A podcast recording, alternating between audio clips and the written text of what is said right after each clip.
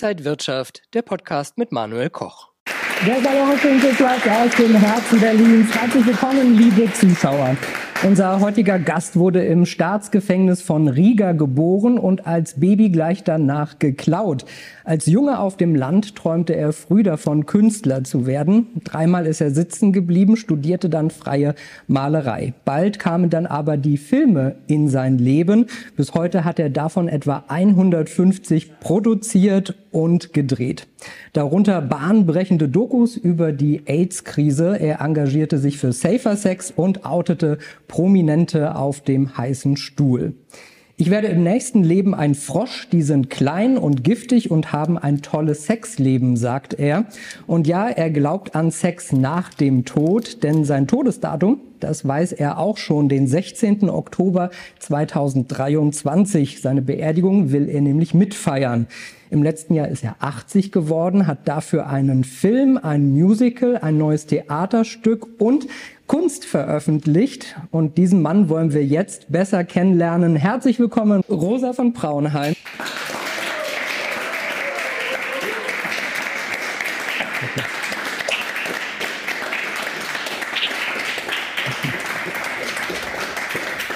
Schön, dass du da bist. Ja, du hast mir versprochen, dass das Publikum nackt ist. Die sind ja alle angezogen. Ja, ich weiß, aber die wollten nicht. Die wollten nicht, das glaube ich. Ich weiß nicht, ob es an dir oder an mir liegt. Nein, nein. Das, es gibt New York, in New York gibt es, gab es eine Kabelshow, eine nackte Talkshow. Das war sehr beliebt. Das solltest du dir auch mal überlegen. Ja, New York verbindet uns beide. Ich habe nämlich auch mal gelebt und du ja. hast ja auch ganz viel mit New York zu tun. Aber darüber können wir vielleicht später sprechen. Ja. Weißt du, wo du jetzt sitzt? Nee, keine Ahnung. Das ist nicht keine Ahnung. Ich bin ja schon tot. Ne? Du hast nee. also der Datum, das hast du ja, ja jetzt, also auf den 16. Oktober. Das ist hier die erste Post-Mortem-Talkshow. Vielleicht ne? kriege ich damit mehr Klicks dann. Das wäre ja auch nett. Mhm. Äh, und die Filme, die ich mache, werden alle jetzt Post-Mortem gemacht und so. Und außerdem ist das ja hier auch eine Verkaufsshow. Ne? Ich habe ja so viele Bücher mitgebracht. Also mein, ja. mein, Freund will sich nicht damit abfinden, dass ich tot bin. Deswegen habe ich ein Buch gemacht, 100 Jahre Rosa. Ne? Das sind 100 Bilder und dazu habe ich 100 Geschichten äh, geschrieben. Das kann ich dir leider nicht schenken und man kann es auch nicht kaufen, ah. sondern das ist sehr exklusiv. Äh, wird dann in den Galerien, wenn ich habe jetzt verschiedene Ausstellungen. Ja. Und äh, ja, und ich wollte dir dieses Buch halt schenken, wie wird man reich und berühmt, ne? weil du ja gerade am Anfang deiner Karriere stehst und das passt ja irgendwie vielen, zu vielen dir. Vielen Dank, sehr Rosa, schön. Das ist für alle, die kreativ sein wollen, ja. ist das ein Leitfaden. Hm? Ich danke dir sehr.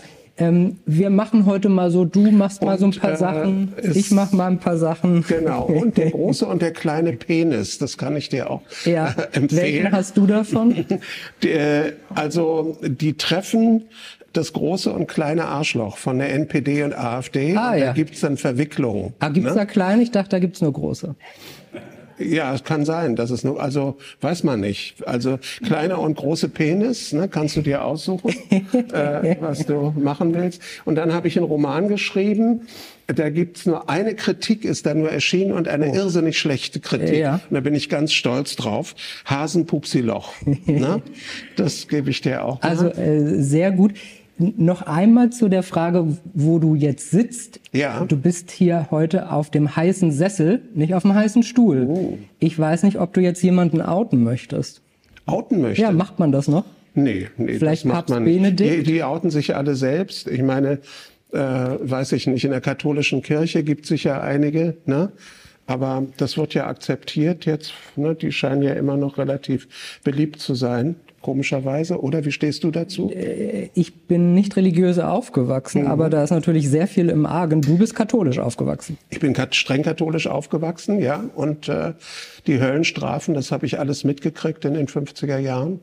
Ne? Das ist... Ähm, äh, habe auch einen Film gemacht, Rosas Höllenfahrt, um so zu erkunden, wo ich dann also jetzt bin ich ja in so einem Zwischenbereich, aber dann kommt man ja in die Hölle, nach Dante irgendwie in die vorletzte Hölle, ne? als jemand, der geoutet hat und der schwul ist. Und dann wird man nur von dem Atem des Teufels wachgehalten. Das ist sozusagen dann das Schicksal, was mir bevorsteht. Sind das, ist das dann ein Berliner Club oder so? Diese Dante-Höllen-Geschichte weiß ich noch nicht, wo das ist. Ja. Ne? Rosa, wer dich vielleicht noch nicht so gut kennt, ich habe mal deinen Lebenslauf kurz zusammengefasst. Ja. Das kurz ist doch so lang, weil. Aber bevor du das tust, solltest du doch wirklich das Hütchen probieren. Äh, ja. Ne? Das würde uns doch sicher passt, stehen. Passt das farblich? Ja. Ne? Das ist genau. Ja. Ne? Ist doch gut. Also ich trage das sehr gerne. Ja.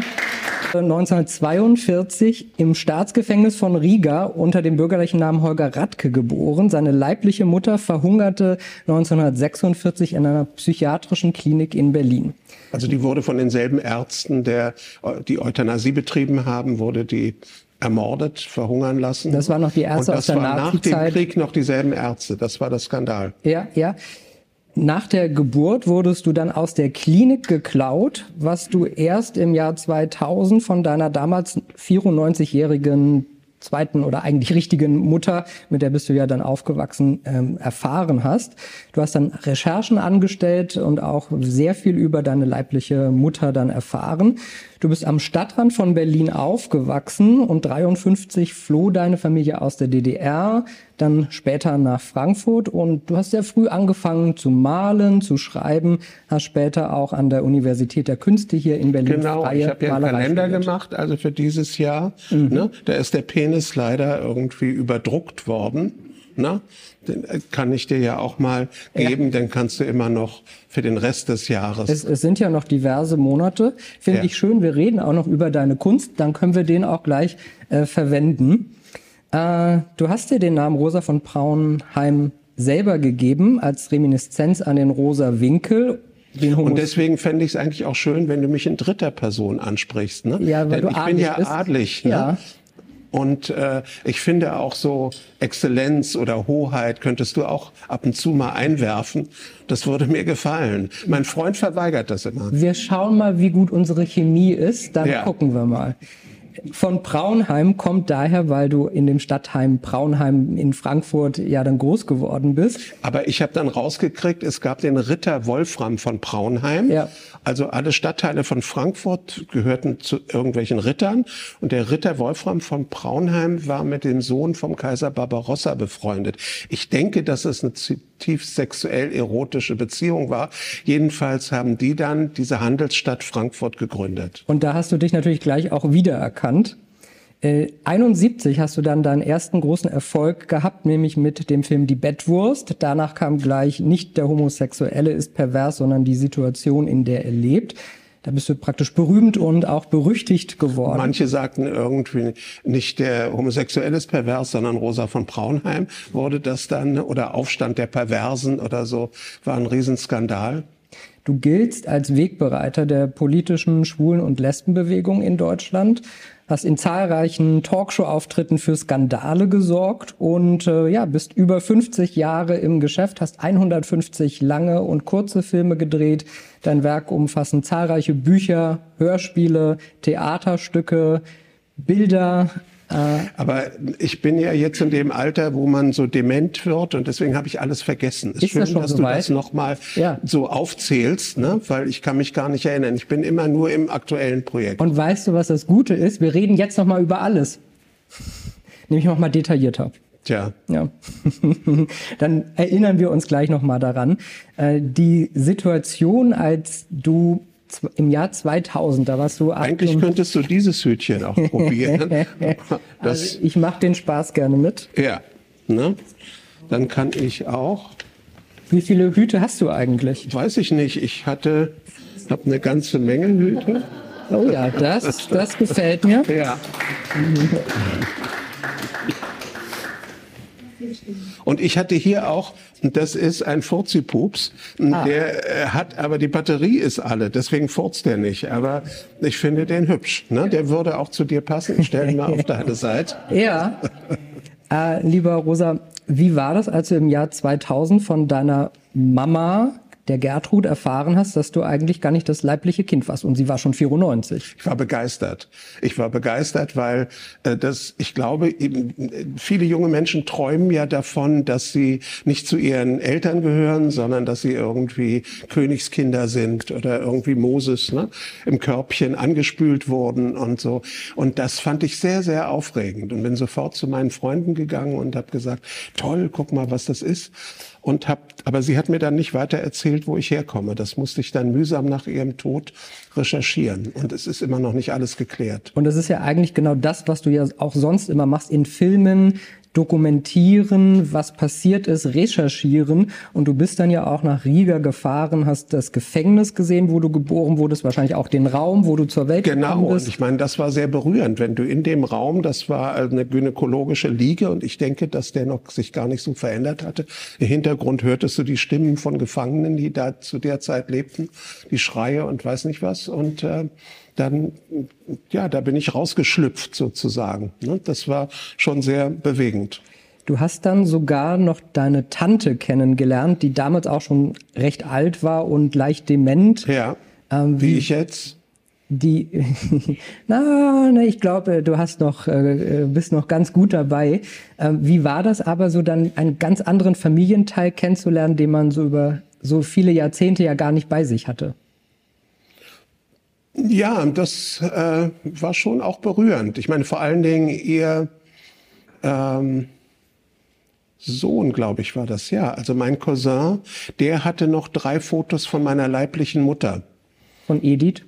Ja, die, äh, das waren die einzigen Fotos, das sind die einzigen Fotos, ne, die ich von eine elegante Frau. Eine sehr hübsche, elegante Frau. Ja, Wie konntest aber geisteskrank anscheinend. Äh, und äh, das Interessante war, dass ich so eine äh, Drogenangst hatte. Ne? Ich meine, in meiner Jugend war es ja so, dass man immer so LSD-Stückchen kriegte, dann machst du bessere Filme, wenn du LSD nimmst. Und ich habe das immer verweigert und ähm, als ich dann rauskriegte, dass meine Mutter an Schizophrenie gelitten hat, dachte ich, äh, wäre ich vielleicht nicht mehr zurückgekommen von so einem Trip. Ne? Wenn das genetisch verwurzelt ist oder so, weiß man nicht. Aber ich hatte da einen Schutzengel, also dass ich bis heute diese Drogen immer verweigert habe. Mhm. Von deinem Vater hast du nie richtig rausbekommen, wer das sein konnte? Es Nein, es gibt ganz schreckliche Vermutungen, dass es einmal so ein Nazi-Massenmörder war. Das hat sich aber dann, konnten wir nicht nachweisen. Es gab auch einen Fotografen, der zu der Zeit in der Nazizeit berühmte Bilder gemacht hat, dann später sehr wahrscheinlich jüdisch versteckt äh, konnte er da überleben und dann nach dem Krieg sehr viel Spiegeltitel fotografiert hat. Angeblich war der verlobt mit meiner leiblichen Mutter, aber zeitlich haute das nicht hin, dass die in Riga mich da gezeugt hätten oder so. Insofern war das leider nicht der Fall. Ähm, in Riga wohnten meine Eltern in der Nähe von einem KZ.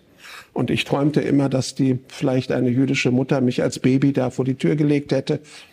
Keine Ahnung. Also kann man sich viel fantasieren, aber den Vater haben wir nicht rausgekriegt. Aber es muss ja ein toller Vater gewesen sein, sonst wäre ich ja nicht so eine tolle Person geworden. Ne? Das stimmt, ja, absolut. Als deine Mutter, mit der du groß geworden bist, und du sagst ja, du hattest auch eine sehr schöne Kindheit, du hattest eine äh, schöne, äh, schöne, El also lieb, liebevolle Eltern mit der Gertrud. Als die dir das gesagt hat, dass du geklaut wurdest, wurdest du eigentlich Guck jemals? Mal, das würde dir sicher noch besser stehen zu dem Rosa hier. Das Eigentlich, musst du aufpassen, dass es erregiert. Ui, ui, ui, ui, ja. Nicht, dass das in sich zusammen. War das mal ein Kondom von dir? Nee, das ist. Oh, guck mal, toll, bravo. Sehr ja. schön. Sehr schön. Dann, warte mal, da kann ich ja. das parallel dazu, kann ich denn das aufsetzen? Ne? ne? Guck mal, toll, das steht hier wirklich großartig. Absolut. So solltest du eigentlich immer rumlaufen. Schade, dann, du bist jetzt 40 oder wie alt bist du? Ja, 41. Ja, das hast du 41 Jahre verloren. Da hättest du doch schon 41 Jahre mit diesem Hut rumlaufen ich, können. Ich habe aber auch Klamotten, die auch auffällig sind. Wirklich? Ja. Und warum? Ach, warum trägst du die Sachen? Weil es schön ist, oder? Mal ein bisschen auffälliger nee, zu sein. Nicht, weil es schön ist. Nee, weil man Aufmerksamkeit Ja, natürlich. Ja. Ich meine, guck mal, die, zu den ganzen Empfängen gehen die Leute ja nur als Pinguine. Ne? Die Männer schwarz und, und so. Und das ist doch schön, wenn man dann ein bisschen bunt dazwischen. Find das ist so wie Angela Merkel mit ihren bunten Jacketts zwischen den ganzen äh, Männern, die da so langweilig rumlaufen. Ne? Die ganzen Machst du schon die Merkel-Raute hier, oder? Ja, das ist halb, ne? so halb katholisch, halb. Ja, ja. ja. Mhm. Äh, äh Nochmal ganz kurz zu deiner Mutter Gertrud, mit der hattest du ja ein inniges Verhältnis und ja, du warst ja praktisch. Immer noch. Ich besuche die immer noch. Ja. Also ich habe ihr immer angedroht und habe gesagt, ich würde sie gerne im Flur ausstopfen lassen mit einem Mülleimer, weil sie so gerne putzte und zum Mülleimer ging. Und, äh, und habe ihr auch noch andere, ich wollte immer so ihre linke Hand irgendwie auf dem Schreibtisch haben und sowas. Und dann hat sie heimlich, ist sie dann zum Beerdigungsinstitut gegangen und hat alles arrangiert, dass sie anonym beerdigt wird. Mhm. Aber ich weiß, wo das ist und besuche sie sehr oft. Es, äh und immer wenn sie war, sie hat die letzten 15 Jahre bei mir in Berlin gewohnt. Und wenn da ein nackter Mann der Wohnung war, dann fragte sie immer, gehören Sie zu meinem Sohn? Und das war wirklich sehr schönes Zusammenleben. Gab es da viele nackte Männer, die ein- und ausgegangen sind? Ja, natürlich, klar. Ja. Ähm, deine Mama ist ja eigentlich beim Schachspielen dann eingeschlafen? Ja, wunderbar, ne, mit 98.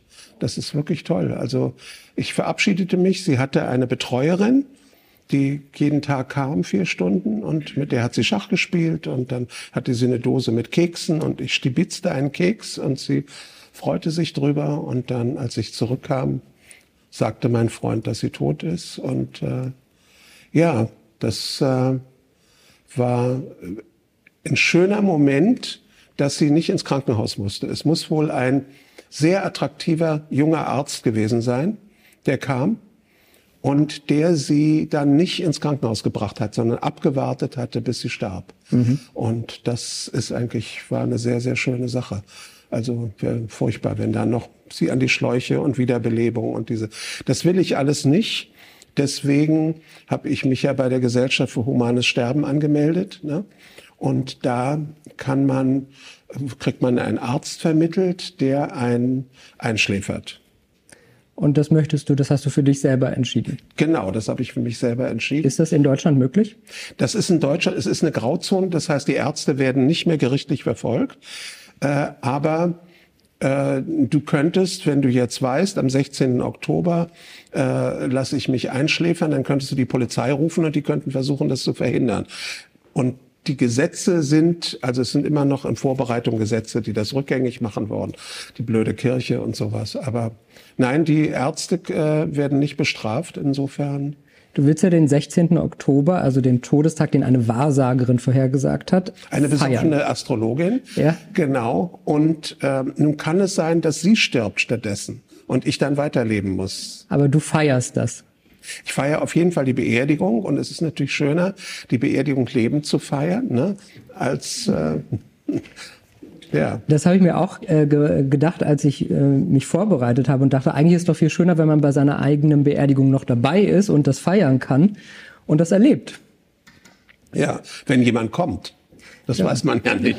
Ne? Ich habe schon geguckt, am 16. Oktober bin ich leider nicht in Berlin, Siehste? sonst wäre ich Siehste? dabei gewesen. Ja, wisst ihr? Hab mir das schon also, angeschaut. Der ist ja wahrscheinlich einzig Gast, ist da nicht da. Also, ja. Aber gut, das ist halt so. Ne? Die meisten Menschen sterben einsam. Das ist halt so, ja. Fühlst du dich einsam? Nein, ich lebe ja mit drei Männern zusammen. Also mit meinem Geliebten Oliver seit 15 Jahren, mit äh, meinem Mitarbeiter, der nicht in der Wohnung lebt, aber der mit dem ich zusammen sehr intensiv seit 15 Jahren arbeite. Der macht im Grunde genommen die ganzen Filme. Ne? Ich kann sehr gut delegieren. Mhm. Und seit 45 Jahren mit Mike, meinem Ex und Mitarbeiter, der die Filme schneidet und die Nachbearbeitung macht und so weiter. Das ist eine große WG. Das ist wunderbar, ein wunderbares Zusammenleben und sehr kreativ. Und deine Mama hat dann auch noch da mitgelebt und ihr wart alle so eine Familie? Genau. Mhm. Meine Mama hat da mitgelebt mit, äh, gelebt und äh, die war entzückend, eine ganz entzückende Frau. Deine Mama ist ja auch hier? Ja. Ne? Ja. Die pudert dich immer ab, immer noch. Wir, also, wir haben ein sehr enges Verhältnis, genau. aber tatsächlich schminke ich mich selber. Ach, du schminkst dich selber? Mhm. Ja. Seit Und warum hast du zu deiner Mama so ein inniges Verhältnis? Ach ja, ich, wenn man da rausschlüpft, wie du sagen würdest, ja. dann äh, ist man doch schon so, oder? Ja, aber es gibt ja Leute, so Theorien, die sagen, dass die Mütter eigentlich auch sehr viel Unglück anrichten. Also, dass sie so, ne, wie sie die Kinder erziehen mit dem, was so schrecklich ist in der Welt, was sie nicht besser wissen. Aber dafür ist man selber verantwortlich, um die Sachen, die in der Vergangenheit falsch gelaufen sind, dann als Erwachsener wieder richtig zu biegen. Wirklich? Denke Und erziehst du deine Mutter denn jetzt auch? Also, dass du sie ähm, ich, ich würde sagen, äh, erziehen ist nicht das richtige Wort, aber natürlich hat man als Erwachsener dann auch seine Meinung und ja. tauscht sich aus. Und sie hört auf dich oder gibt sie dir wieder Wort? Nö, sie macht ihr Ding und ich hoffe aber, dass wir einen guten Dialog da haben. Ja? Auf jeden Fall. Sehr schön. Und ist sie Alkoholikerin? Nee, das nicht. Nee. Was hat sie denn für Schwächen oder so? Ich meine, das kannst du dir jetzt hier im vertrauten Kreis erzählen. So ganz unter uns. Ja. Sie schnattert viel. Ach, sie schnattert viel. Ja. Schön. Ja, das mag ich. Sehr kommunikativ. Ja, das mag ich. Ja. Also meine Männer zum Beispiel reden alle nicht. Oh. Ja. Und deswegen habe ich mir angewöhnt, mit denen telepathisch zu verkehren. ja. Das heißt, durch die Mauern, durch der Zimmer kann ich sie fragen und dann mir selber die Antwort geben. Und das funktioniert großartig. Ja. Wie war das denn, als du in Braunheim groß geworden bist, als Jugendlicher, weite Felder gesehen hast, viele Träume hattest? Hast ja. du jemals gedacht, dass du deine Träume auch verwirklichen kannst? Nee. Also es ist ja wohl so, dass so auf dem Gymnasium oder so, glaube ich, äh, weiß nicht, ob das stimmt, aber dass so sieben Prozent der Schüler oder Schülerinnen überhaupt kulturell interessiert sind, ins Theater gehen oder Kunstfilme oder ähm, Bücher lesen oder so. Und die anderen sind für Sport interessiert, Naturwissenschaften. Insofern ist es so eine kleine Minderheit und man ist da natürlich ein bisschen isoliert. Ich hatte das Glück, dass da so ein polnischer Mitstühler, der gemalt hat, Marek, Marek Lubelski, leider verstorben, der äh, hat äh, mich angeregt, dann auch zu malen und ich habe viel Gedichte geschrieben. Aber ich hätte nie gedacht, dass diese Unsinnssachen, die ich da mache, dass die irgendwie verwertbar sind oder ich einen Beruf draus machen kann. Und ich kann das auch nur allen Leuten sagen, deswegen mein Buch, wie werde ich reich und berühmt, ähm, ich kann nur allen sagen, ähm, die wenigsten werden in so einem freien Beruf ne, davon leben können. Insofern muss man es wirklich aus purer Leidenschaft machen. Man muss, man schreibt ein Gedicht nicht, damit es verkauft wird, sondern weil man Spaß dran hat. Und so macht man inzwischen auch mit der Videokamera, so wie du hier deinen kleinen Club hast, mhm. ne? und aus Spaß das machst. Ja. Ne? Insofern. Und heute habe ich besonders viel Spaß. Ja. Ähm, äh, Nochmal zurück zu Marek, der ist ja leider äh, 1995 mit 50 Jahren schon gestorben. Mhm. Du hast dann später die Witwe auch besucht, auch nochmal die Bilder gesehen, die dort hingen.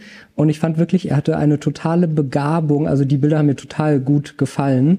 Äh, da hattet ihr gleich so eine künstlerische Connection. Ja, das war wunderbar. Ich meine, wie gesagt, es gab wenig Leute, die künstlerisch interessiert waren. In meiner Familie niemand. Ich hatte nur einen verrückten Onkel, der irgendwie ein schwarzes Haus hatte, was ja so ungewöhnlich war und der auch ganz witzig war, aber der war Ingenieur und so und insofern so die Gedichte und so fand er alle etwas eigenartig, die ich schrieb. Äh, insofern hatte ich da keine Vorbilder. Und die musste ich mir suchen. Und ich glaube, das hat auch einen Vorteil, wenn man sich alles suchen muss, wenn man es nicht präsentiert kriegt. Ne? Deine Mutter, ist die gebildet? Äh, nicht in einer Hochschulbildung ja. oder so. Ja. Aber eine kluge, sie hat, praktische Frau. Sie hat ein wahnsinnig gutes Bauchgefühl. Sehr schön, ja. Siehst du, das ist doch schon mal etwas.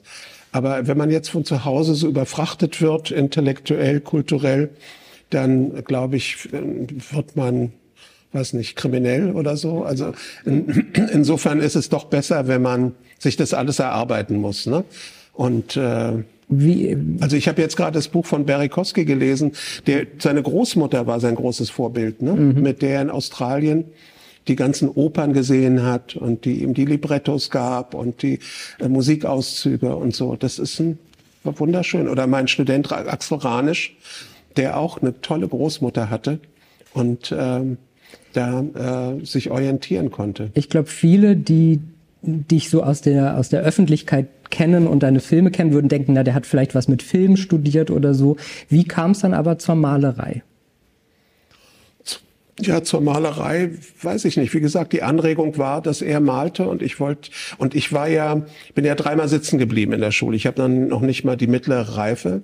Ich war zu verträumt Und dann bin ich in eine Lehre für Messebau und Werbegrafik gegangen. Da bin ich rausgeflogen, weil ich keinen Nagel einschlagen konnte. Und dann habe ich mich auf der Kunstschule in Offenbach beworben für Grafik. Wurde abgelehnt, weil ich keinen geraden Strich ziehen konnte. Und erst beim zweiten Mal in äh, freier Malerei bin ich aufgenommen worden. Das war auch die Zeit, wo du das erste Mal Sex mit einem Mann hattest, mit Dirk. Und mit einer Frau. Und mit einer ja, Frau. Das kam später, Jahr. oder? Im selben Jahr. Im selben, ja, ja, im selben Jahr. Und das äh, war beides sehr schön. Und äh, ja, die Kunst ist ja auch heute noch ein wichtiger Bestandteil. Du bist im letzten Jahr 80 geworden und hattest da auch eine das Ausstellung. Stimmt überhaupt nicht, dass ich 80 geworden bin. Ich bin acht geworden. Acht. Die haben diese Null rangehängt aus Bosheit. Nein, ich bin sehr kindlich ja. geblieben.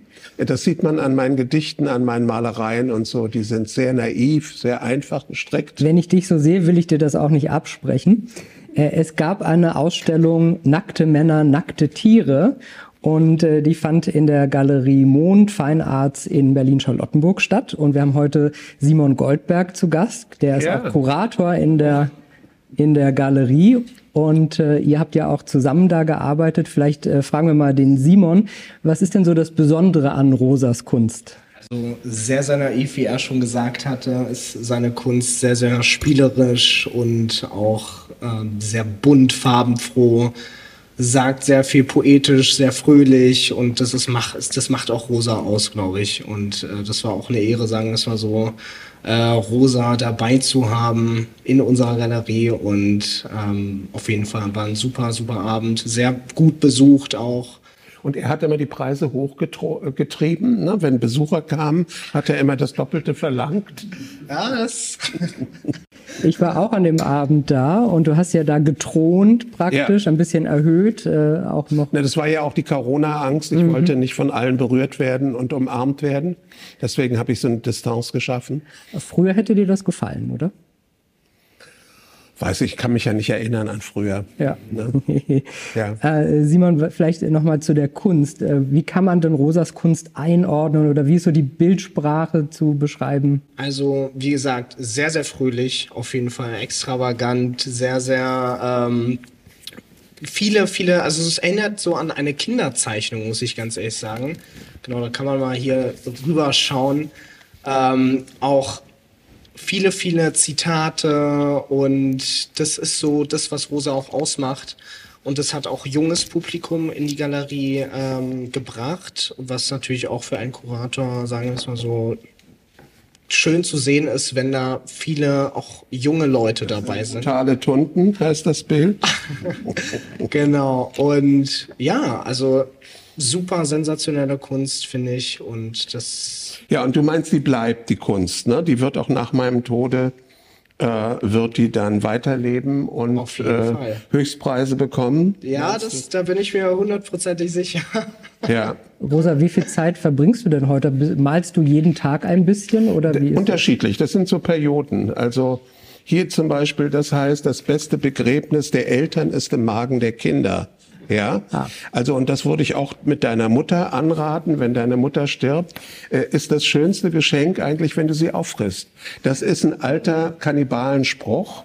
Äh, und der hat sich bewahrheitet, dass das eigentlich eine schöne Ehre ist für deine Mutter, ne? wenn du ein schönes Dinner machst nach ihrem Tod und dann.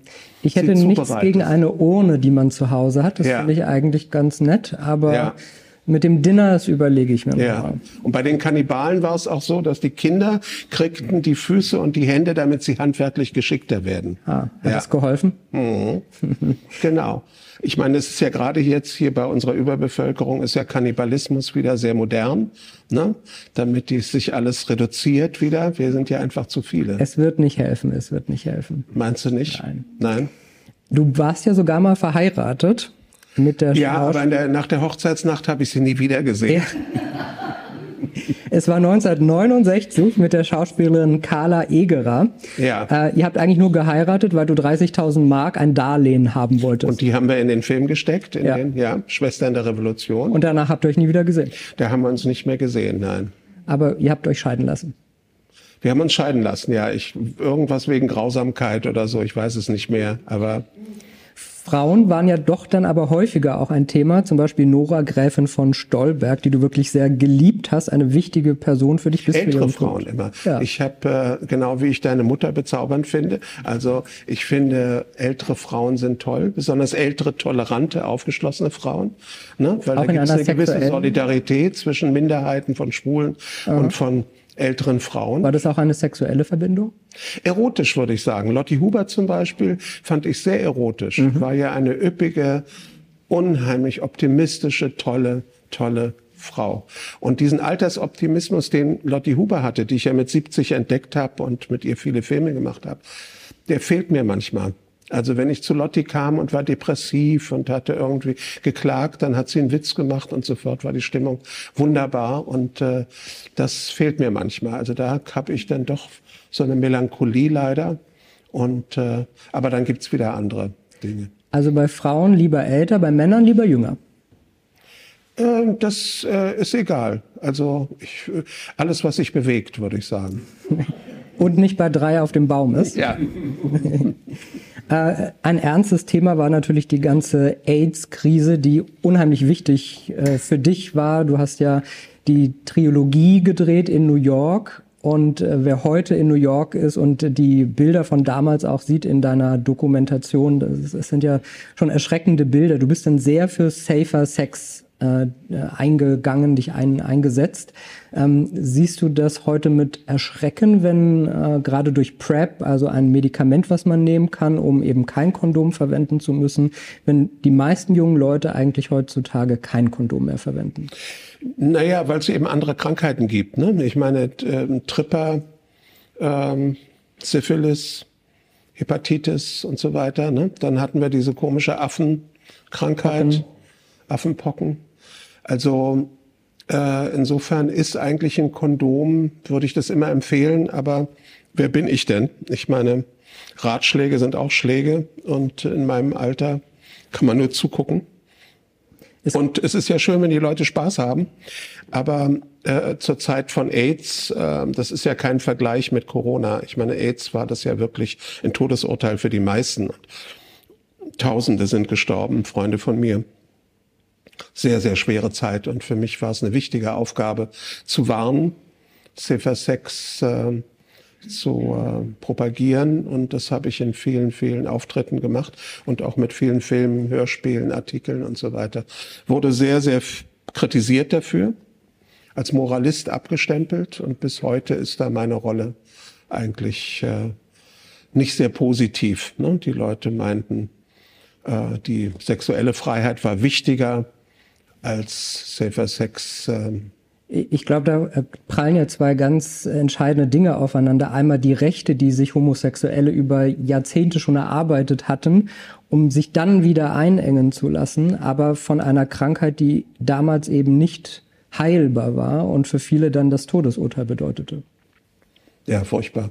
Nein, furchtbar, wenn du New York, ich habe ja sehr viel New York gedreht, du kommst in eine Gruppe mit, weiß nicht, vielen Leuten und einige sagen, sie lernen jetzt Blindenschrift, weil sie blind werden und äh, du kommst ins Krankenhaus, machst ein Interview, eine Woche später ist der ähm, äh, bekannte Tod und so weiter. Das war emotional sehr, sehr schwer zu verkraften. Und ich bin dann auch aus New York weg nach Berlin.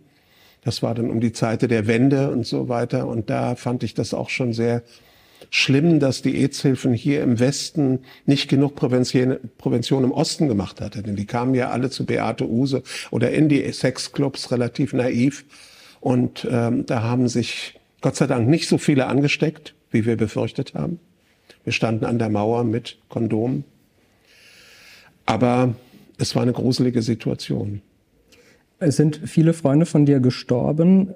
Fast vor genau zehn Jahren hast du ein Interview geführt, fast auf den Tag genau mit Mario Wirz, auch ein guter Freund von dir, Schriftsteller, Schauspieler, ist 2013 dann gestorben. Der hat, er regiert mein Hütchen noch? Äh, ja, es, es, es, steht. Mhm. Ähm, der Mario hat auch mal äh, zu dir gesagt, dass äh, er dich so ein bisschen als Oberstudienrat mit mhm. Zeigefinger empfunden hat. Äh, aber ihr hattet ja ein sehr inniges Verhältnis. Wir haben ein Buch gemacht zusammen, einen Briefwechsel. Wir haben vier Jahre uns von Neukölln nach Charlottenburg geschrieben. Und ähm, ich habe ihn eigentlich immer sehr penetrant aufgefordert, sich öffentlich zu machen als HIV-Positiver was er dann auch irgendwann gemacht hat und hat ein Buch geschrieben und das war auch sehr erfolgreich und hat vielen Leuten auch geholfen bei Lesungen und so weiter, wenn er über seine HIV-Erkrankung gesprochen hat. Aber er war zuerst sehr privat eingestellt, wollte, dass das alles irgendwie unterm Deckel ist, wie die meisten. Aber er wurde dann doch zum Aktivisten und da haben wir uns viel gestritten. Äh, und ich habe eine Woche vor seinem Tod dann noch ein Interview mit ihm gemacht. Das war sehr bewegend, wo wir uns gegenseitig ein Gedicht geschrieben haben und er dann zum Schluss sagt, lass uns leben, leben. Ja, es ist, äh, war ein bedeutender, wunderbarer kreativer Mann. Ihr habt eure Hände gehalten und äh, er hat gesagt, lass uns leben, lass uns leben. Er hat auch gesagt, jetzt ist die Zeit loszulassen. Mhm. Und er hat dann bald losgelassen. Ja. Wann stirbst du denn? Das weiß ich nicht, aber ich könnte mir auch gut vorstellen, mal so eine Beerdigung zu feiern, wenn ich noch lebe. Ja, siehst du, ich habe mit 20 meine erste Beerdigung gefeiert. Mhm. Hab ich lauter schwarze Bilder gemalt und so. Und dann mit 40, so in deinem Alter, wollte ich mich von einem Krokodil fressen lassen. Okay. Weil das ist eigentlich angenehm, weil die wirbeln einen erstmal so rum, dann wird man ohnmächtig und dann wird man eben verschlungen. Aber mein damaliger Freund fand das nicht gut. Ja, was manche Leute. Aber wann möchtest du denn nun sterben? Also das ist ja auch schon jetzt die Zeit, du, wo man besinnlicher wird und ja. ne? und der nächste Atomkrieg. Also das steht ja alles bevor. Ich habe keine Midlife Crisis, aber ich würde äh, immer mal so sagen, so 80 möchte ich ja schon erreichen. Ehrlich, so alt wie ich möchtest du werden? Ja, absolut. Ja. Ist das nicht abschreckend, wenn du mich hier so siehst? Naja, darüber kann man diskutieren. Nein, ich finde, wenn ich noch so fit bin und auch im Kopf so fit bin wie du mit 80, dann äh, hat man viel. Aber ich bin ja jetzt gedopt. Ich meine, du hast mir ja vorher eine Spritze gegeben. Wenn ich jetzt nach der Show falle ich ja dann zusammen und werde dann getragen irgendwie. Ja, du, du wolltest ja nur äh, stilles Wasser haben, also das Doping hat gut funktioniert. Mhm. Äh, lieber Rosa, äh, weil wir aber so bei heißen Themen waren, hast du auch am 10. Dezember 1991 auf dem heißen Stuhl gesessen und hast den Alfred Biolek und Harpe Kerkeling, zwei wirklich große Stars, äh, geoutet und äh, Dafür wurdest du auch dann vor allen Dingen in der Bildzeitung, aber du wurdest sehr stark dafür kritisiert. Ja, von allen, von den Schwulen und auch von den Heterosexuellen. Die, das Fernsehen wollte nicht mehr mit mir arbeiten und äh, das war eine sehr heiße Situation. Aber ich habe das ganz bewusst auch gemacht, weil ich dachte, ich kann nicht so nett von Talkshow zu Talkshow tingeln, sondern ich muss einen Stein werfen in dieser Situation, wo so viele Freunde von mir sterben und muss auffordern, Prominente, dass sie sich einmischen. Ähm, denn das war sehr schwer. Viele haben sich zurückgezogen und äh, denen war das alles sehr peinlich. Also ich zum Beispiel KDW, wo man weiß, dass viele Tunden arbeiten oder so, sagt, mach doch mal ein Fenster und so und mach das öffentlich und und so weiter. Nein, natürlich im Gegenteil. Also oder ein, schwuler Intendant bei der Volksbühne im West, äh, den ich gebeten hat, mach ein Stück oder so. Nein, gerade die waren sehr, sehr zurückhaltend. Das hat mich unheimlich geärgert. Und in der Nacht, als ich diese Fernsehsendung machte, davor ist ein sehr guter Freund, ein Aktivist, AIDS-Aktivist, mit dem ich zusammengearbeitet habe, gestorben. Und ich sage, gut, ich meine, ich werf den Stein. Ich hatte Herpe Kerkeling am Tag noch angerufen von der Show und habe ihn gefragt, wann er sich denn outet. Und er meinte er vorerst nicht. Und ja, dann habe ich das für ihn getan.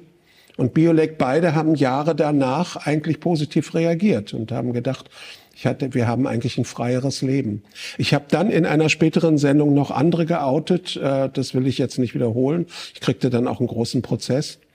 Aber es äh, ist manchmal ganz gut, einen Stein zu werfen und ein bisschen Aufregung äh, zu bringen. Es gibt ja heute auch noch Moderatoren, Schauspieler, die sich nicht outen, auch weil sie Angst haben, dass sie vielleicht dann die, die Rollen nicht mehr bekommen als heterosexueller Liebhaber oder so ähnlich. Ähm, trotzdem ist die Welt doch sehr viel offener geworden und viele stehen eben dazu, posten ihre Sachen auf Social Media. Ja, nur jetzt hier in unseren Breiten, ne? Ich meine jetzt Mitteleuropa oder Deutschland, aber wir haben ja unheimlich viele Ausländer, die hierher kommen und die eine ganz andere Erziehung hatte, hatten, ne? Die erzogen worden sind, dass schwule Lesben was Schreckliches sind und äh, wenn du hier in die Schulen gehst, wo manchmal nur zwei deutschstämmige äh, Schüler da sind, dann ist es für einen schwulen Lehrer oder eine lesbische Lehrerin sehr gefährlich, sich zu outen. Also das ist immer noch schwierig. Und äh, wenn du guckst, äh, Osteuropa oder Afrika, Asien, wenn du jetzt den Gouverneur von Florida, DeSantis, siehst, wie der das Wort gay wieder ausradieren will und so weiter. Also wir sind immer in der Gefahr, äh, dass wir diskriminiert werden, zusammengeschlagen werden, ähm, kriminalisiert werden. Es gab im Februar 2021 auch die Aktion Act Out. Da haben sich Schauspieler zusammengetan und haben Gesicht gezeigt und darunter viele bekannte Namen, Männer, Frauen, die dann auch wirklich öffentlich gesagt haben, wir sind homosexuell und wir stehen dazu und haben das nach außen getragen. Ist das ein großer Schritt auch gewesen? Genau. Und ich wünsche mir auch, dass da mehr Lesben und mehr Frauen dabei sind. Zum Beispiel Alice Schwarze hat lange, lange gebraucht, um sich zu outen. Und ich glaube, das hätten vielen, vielen jungen Lesben genützt, wenn sie es früher gemacht hätte. Aber ich glaube, sie hatte Angst, dass sie damit der Frauenbewegung schadet oder so. Also da war ich ziemlich sauer auf sie. Bevor wir über das nächste Thema sprechen, Rosa, haben wir eine kleine Überraschung, einen kleinen Einspieler. Den wollen wir dir gerne mal zeigen. Und da hat jemand, den du kennst, für dich was aufgenommen. Und wir gucken mal rein und schauen uns den Einspieler an. Hallo und Servus. Mein Name ist Kilian Berger. Ich bin hier gerade in Klagenfurt, der wunderschönen Hauptstadt Kärntens, dem südlichsten Bundesland von Österreich. Vielleicht erkennen mich schon ein paar. Ich bin einer der Hauptdarsteller in Rex Gildo Der letzte Tanz, dem neuesten Film von Rosa. Ich wollte heute die Gelegenheit nutzen, mich nochmal bei Rosa und seinem gesamten Team zu bedanken für dieses große Vertrauen, das sie in mich gelegt haben. Schließlich war das auch mein erster Film. Ähm, ich wollte sagen, also die Dreharbeiten in Berlin, die waren für mich einfach nur rundum eine positive Erfahrung. Vor allem mit Ben Becker und Kai Schumann, solchen Größen, Schauspielergrößen zusammenzuarbeiten. Gleich beim ersten Film war für mich einfach wow, also das hat mich geflasht. Ich wäre heute super gern bei euch in Berlin. Ich bin aber hier in Klagenfurt, um zu proben für das Musical Sound of Music, das wir bald ähm, am Stadttheater aufführen werden. Und ja, ich wünsche euch alles Liebe. Ich hoffe, ihr habt einen super tollen Tag und liebe Grüße nach Berlin. Ja, Kilian, toller Mann. Ja, wir haben großes Glück. Wir hatten, glaube ich, 120 Leute gecastet, die dann vorgesungen, getanzt haben und so. Und er hat uns am meisten überzeugt und äh, er hatte ja noch keine richtige Filmerfahrung und äh, das Schöne war, dass er sehr zurückhaltend war. Er hat sehr, sehr dezent gespielt hat nicht übertrieben, was die meisten machen, wenn sie so mit Enthusiasmus reingehen. Und ähm, äh, er, zuerst war ja auch angesagt, dass er singen sollte. Das hat er kaum gemacht im Film, sondern es ist eine reine Schauspielrolle gewesen, sondern die Originallieder äh, sind ja dann eingespielt worden mit mhm. von äh, Rex aus dem Archiv. Aber es war toll, mit ihm zu arbeiten und vor allen Dingen die Mischung auch mit Ben Becker, der seinen Liebhaber spielte, der ja so als Raubein bekannt war und hier immer eine sehr sensible, schwule Rolle spielte und das gerne auch gemacht hat. Das war toll. Also war eine, war eine schöne, schöne Arbeit und äh, ja, das ist ja immer wieder aufregend. Jedes Mal vor einem neuen Film. Wir bereiten jetzt gerade einen Film vor mit dem Titel 20 Jahre an der Peitsche. Oh. Ja, da kannst du gerne mitmachen, wenn du einen Masochist spielen willst, ne, ja. der ausgepeitscht werden will. Hoden aufnageln, gynäkologischer Stuhl, Elektroschocks. Ne, kann ich dich gerne einladen dazu. Gibt es noch eine andere Rolle?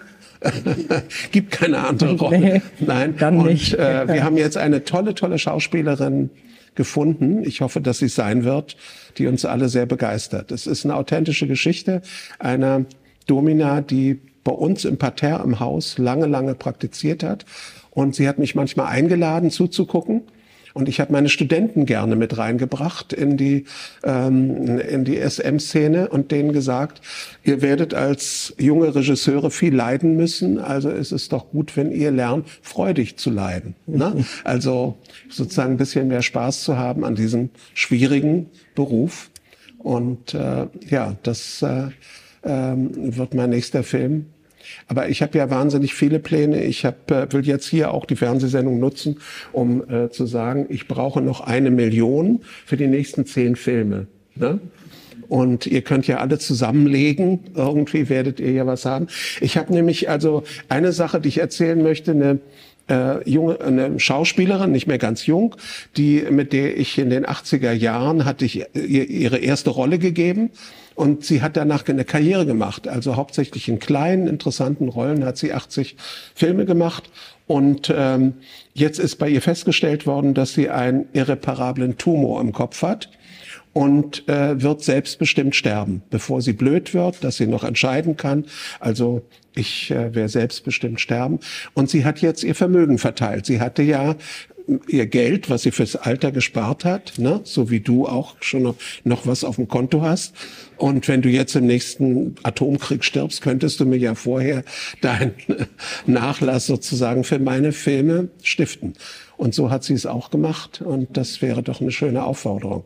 Ne? Denn, wie gesagt, die Zeiten sind gefährlich und äh, ja, das Geld ist bei dir gut bestimmt. aufgehoben. Bitte? Das bei Geld mir ist es sehr gut aufgehoben, ja. Weil du vorhin darüber gesprochen hast, dass äh, oft kreative Leute äh, ja gucken müssen, wo sie bleiben. Konntest du jetzt im Alter davon leben oder musst du immer noch arbeiten? Du arbeitest mit 80 ja noch. Also hast du eine Rente oder musst du gucken? Ja, ich habe eine Rente von 1400 äh, Euro. Das heißt, sind verschiedene Sachen. Aber die Miete kostet schon 2300. Ne? Und ich habe ja auch natürlich eine Firma, Angestellte und so weiter. Das heißt, ähm, das reicht hinten und vorne nicht. Deswegen bin ich äh, auf Spenden angewiesen. Ich ähm, äh, habe einen Balkon. Äh, zur Konstanzer Straße. Da bin ich jeden Nachmittag um zwei und winke und hoffe auf Spenden. Jetzt gibt's die Queen nicht mehr. Vielleicht kannst du da ersatzweise ja, winken. Genau. Ja? Ja. Ähm, du hast ja von deiner Lebenssituation gesagt, dass ihr praktisch eine WG zu Hause habt. Ist da immer was los oder ist es wirklich so still, weil die die Jungs nicht reden? Die Jungs reden nicht, nein. Also das ist, äh, ich denke, das zieht sich an, weil ich so viel rede, deswegen äh, reden die nicht. Äh, und da kann ich auch nichts machen. Wie gesagt, ich habe mich dran gewöhnt, aber man kann sich ja selbst unterhalten. Ne? Dass man sich die Antworten selber gibt, das ist ja manchmal angenehmer. Wir eröffnen auch gern die Runde hier fürs Publikum. Wenn es Fragen gibt, äh, seien Sie, seid ihr nicht schüchtern, wir sind es auch nicht. Genau, deine Mutter kann doch was fragen. Oder? ich glaube, sie hat keine Frage, aber vielleicht jemand anders. Keine Fragen haben wir. Ich nicht. Ja, im Moment das Mikro kommt. Eine spezielle Frage habe ich nicht, Rosa, aber ich weiß, dass wir uns beide super verstehen würden. Das kann ich dir sagen. Wir haben so eine Wellenlänge. Verrückt, ein bisschen crazy, da ein bisschen, hier ein bisschen. Ja, wunderbar. Vielen Dank für. Äh, ja, hier in der ersten Reihe. Also ich würde mich ja gerne in deine Kondolenzliste in vorderer Stelle ein, eintragen für deine Beerdigung. Ist, liegt die schon aus oder? Nee, aber ich meine, das, das spürt man, das, weißt du, das spürt man. Also du wirst schon spüren, wenn mein Geist, ne, das ist ja so, die Seele, äh, die geht ja spiralförmig über die linke Schulter, ne, entschwindet die. Ja, und dann äh, wird dann so ein internationaler Aufruf ne, durch alle Funkmaste oder künstliche Intelligenz. Also durch eine persönliche Beziehung, dass du schon mal so einen Zettel irgendwo hinlegst, wo ich dann schon mal was reinschreibe, geht nicht. Nee, nee, aber du wirst es mitkriegen. Du wirst es mitkriegen und ich freue mich sehr, wenn du kommst. Ja. Ne? Das ist doch, denn ich äh, habe ja meine Grabstelle in der Nähe von deinem Freund äh, Andreas äh, Meyer-Hanno, mhm. einem wunderbaren äh, Musikprofessor und äh, er hat sehr viel Shows gemacht über auch, auch schwule Themen. Ja. Ne? Und ihr wart, glaube ich, äh, mal bei mir. Äh, Wir waren bei dir Silvester, ja. ja. Ich kann mich leider an dich nicht erinnern. Warum eigentlich? Das weiß ich. Ich weiß nicht. Ich bin vielleicht besser drauf. Ich kann mich erinnern. Ja.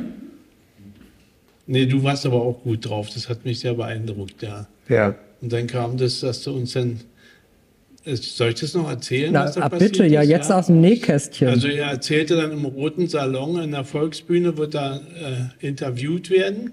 Und da sage ich, na, da komme ich hin. Und da habe ich dann meinen Ex, damaligen, also meinen heutigen Ex, meinen brasilianischen Freund mitgenommen. Und der war auch schon ganz aufgeregt. Und dann kommt Rosa und sieht uns, schleppt uns auf die Bühne und interviewt uns. Und die Leute waren ganz sauer, die wollten ihn eigentlich interviewen. Ja, da dachte ich, jetzt kennst du Rosa endlich. Ja. Ja, toll.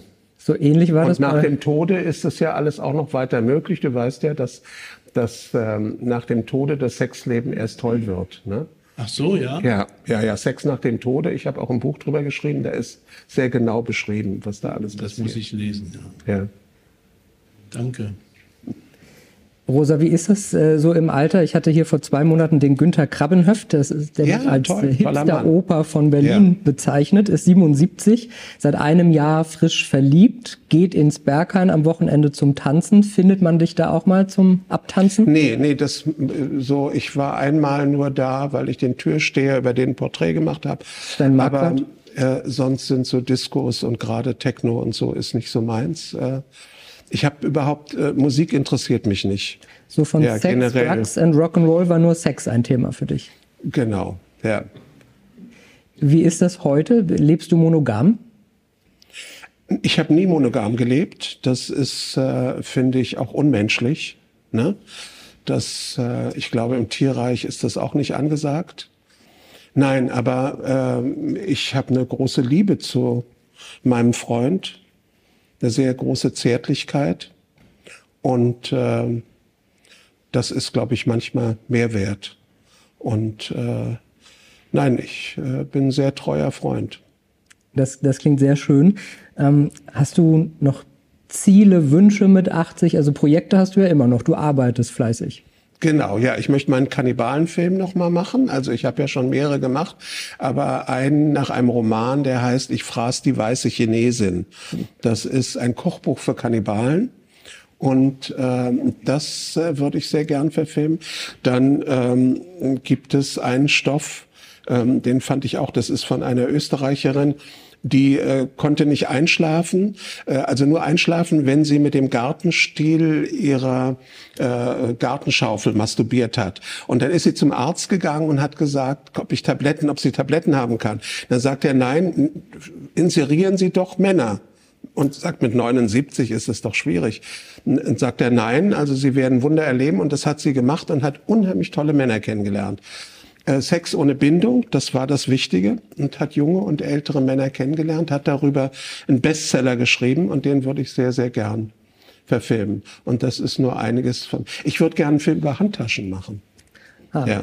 Mhm. Weil du Hand- trägst du gerne Handtaschen? Nee, aber ich finde, Handtaschen ist neben Schuhen ja das modischste, ne, lukrativste Artikel. Es ist ein Investment, wenn man die ja, richtigen ich kauft. sammle alles über Handtaschen. Das finde ich sehr gut. Nein, ich habe viele, viele, also zum Beispiel über die Jugend von Hitler, also die Homoerotik von Hitler. Das hat immer dran gescheitert, dass die Redakteure das irgendwie nicht gut fanden. Aber der hatte einen Jugendfreund in Linz, und der wiederum hatte seine Memoiren geschrieben und so. Und das ist eins von vielen Projekten, das ich äh, habe. Und du hast das Thema ja so ein bisschen in deinem Theaterstück äh, Hitlers Ziege und die Hämorrhoiden des Königs Genau, das war verwertet. Friedrich der Große und Hitler. Genau, diese Geschichte Hitlers Ziege kennt man natürlich. Ne? Hitler, es gab einen Soldat im Zweiten Weltkrieg, der gesagt hat, dass er mit neun Jahren äh, eine Mutprobe mit Hitler äh, gemacht hat, und zwar einer Ziege in den Mund zu pinkeln. Und äh, man hat die Ziege festgehalten und Hitler hat, äh, also der Ziege einen Knebel gegeben. Hitler hat gepinkelt, der Knebel verrutschte. Ja, und das hat das ganze Sexleben von Hitler bis ins hohe Alter, bis zu seinem Tod dann geprägt. Ne? Dieser Ziegenbiss. Und, äh, und das Interessante ist, dass dieser Soldat, der das erzählt hat, der wurde wegen Hitler-Beleidigung zum Tode verurteilt, ist ein authentischer Fall, hat das bis zum Schluss behauptet und ist erschossen worden. Das Stück hatte 2020 am Deutschen Theater Uraufführung. Wird es demnächst mal wieder irgendwo gespielt? Ja, es ist gerade in Tübingen äh, nochmal nachgespielt worden und in Gera. Und auch äh, mein Bedwurst Musical, was jetzt sehr erfolgreich in der Bar jeder Vernunft war, wird jetzt in Saarbrücken wiederholt. Und so gibt es einige Stücke, die, ähm, ähm, die ich, äh, äh, ja, ich habe ein Lotti Huber Musical geschrieben, das und so weiter. Also ich bin, ich schreibe sehr schnell und kann sehr gut delegieren und äh, insofern macht das alles großen Spaß. Äh, ja, insofern. Aber ich werde ja im nächsten Leben ein Erdbeerfrosch. Ne? Die sind klein und giftig. und die haben ein tolles Sexleben. Das, das wünsche ich dir sehr. Also es klingt sehr interessant. Ähm interessant ist natürlich kein, kein gutes Wort. Also schön und interessant. Nice und interesting ist bei den Amerikanern heißt immer, wenn sie was scheiße finden. Oder amazing könnte man auch noch sagen. Amazing, ja. ja. Mhm. Es gibt noch eine Frage. Ja, wo, wo haben wir die Frage? Hinter uns, ja? Es gibt ja, Moment, einen Moment. Rosa, es gibt, es, Rosa, es gibt jetzt, ähm, ja, sag mal, zwei große Tabuthemen in dieser Welt. Das ist eben die Sexualität und äh, das ist der Tod. Und äh, jetzt, ja, ich bewundere natürlich, äh, ich möchte auch so alt werden wie du oder vielleicht noch älter, aktiv bleiben, so wie du, kreativ. Du hast ja Freude am Leben. Und ähm, ja, du lässt dich, du hast natürlich auch Gefühle und Achterbahn. Die Lotti hat dich immer hochgepusht und so weiter. Woher nimmst du die Kraft jetzt in diesem Alter jetzt noch? Und äh, das Zweite ist, du redest immer vom Erdbeerfrosch und Sex nach dem Tod und so weiter. Also gibt es ja für dich eine Seele, die deinen Körper verlässt und dann irgendwo nochmal weiterlebt. Glaubst du an dem Leben nach dem Tod oder einer Wiederholung etc.? Also ich bin alles gläubig. Ne? Ich finde alles, alles, was man sich vorstellen kann. Also besonders interessiert mich der Hinduismus. Die haben, glaube ich, 30 Millionen Götter und die sind sehr bunt und schrill und ähm, äh, diese ganzen Wiedergeburten und so. Ich finde das toll. Also, aber es gibt viele andere Konzepte, die ich auch toll finde. Äh, und im Grunde genommen glaube ich natürlich an gar nichts. Also ich glaube, dass wir ein Computer sind und dann ist es aus. Äh, so ist es auch gut so, denke ich. Äh, aber ich beschäftige mich gerne mit den verschiedenen Konzepten. Es gibt hier um die Ecke im Humboldt-Forum gibt's eine wunderbare Ausstellung, unendlich heißt die. Und die äh, beschäftigt sich mit dem, man erfährt über äh, aus dem, die Umgang mit dem Tod in den verschiedensten Religionen, das, was biologisch passiert, das, wie Leute also umkommen in den schrecklichsten Situationen, Kriege und so weiter.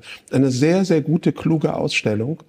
Und ähm, ich habe mal einen Film gemacht, Ende der 70er Jahre, der hieß Todesmagazin oder Wie wird man ein Blumentopf? Weil man die Asche dann Blumentopf, ne, kann man ja dann mhm. weiterleben.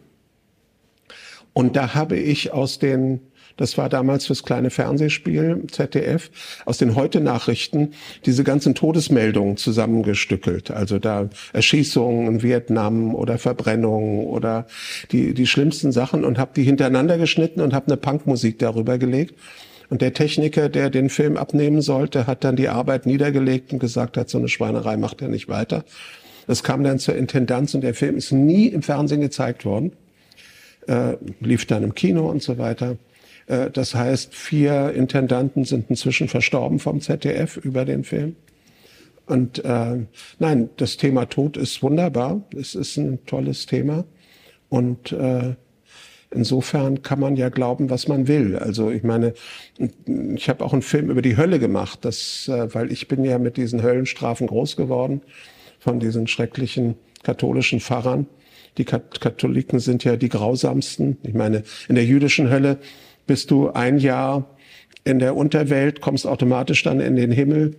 Die Buddhisten haben 30 äh, heiße und Quetschhöllen und weiß nicht was alles. Und dann wirst du wieder zu einem neuen Leben erweckt.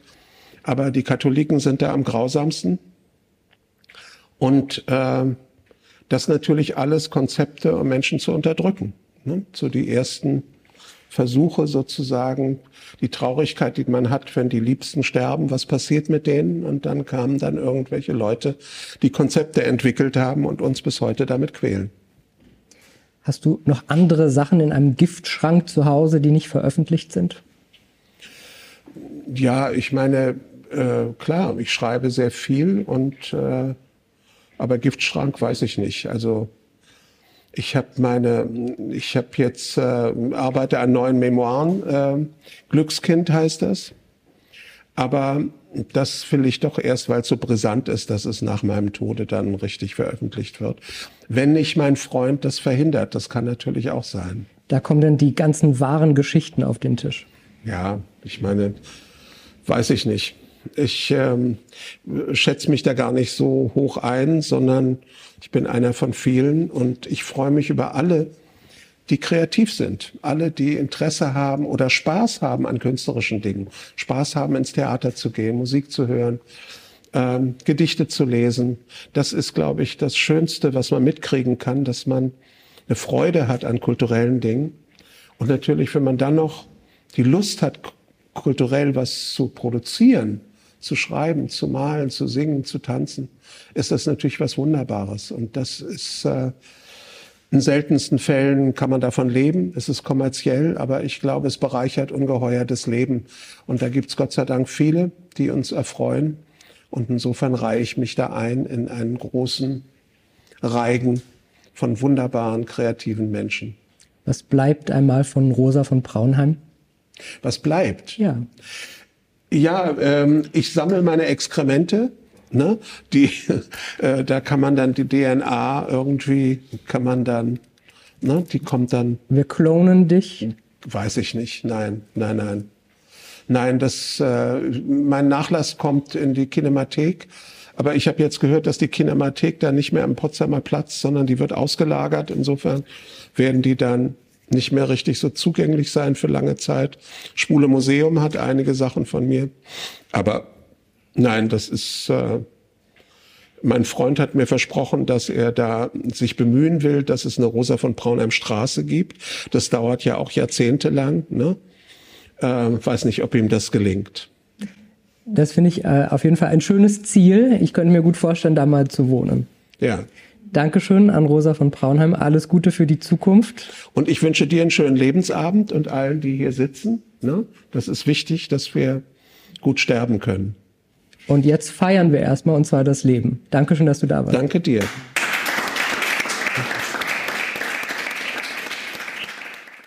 Und wenn euch diese Sendung gefallen hat, dann abonniert gerne den Podcast von Inside Wirtschaft und gebt uns ein Like.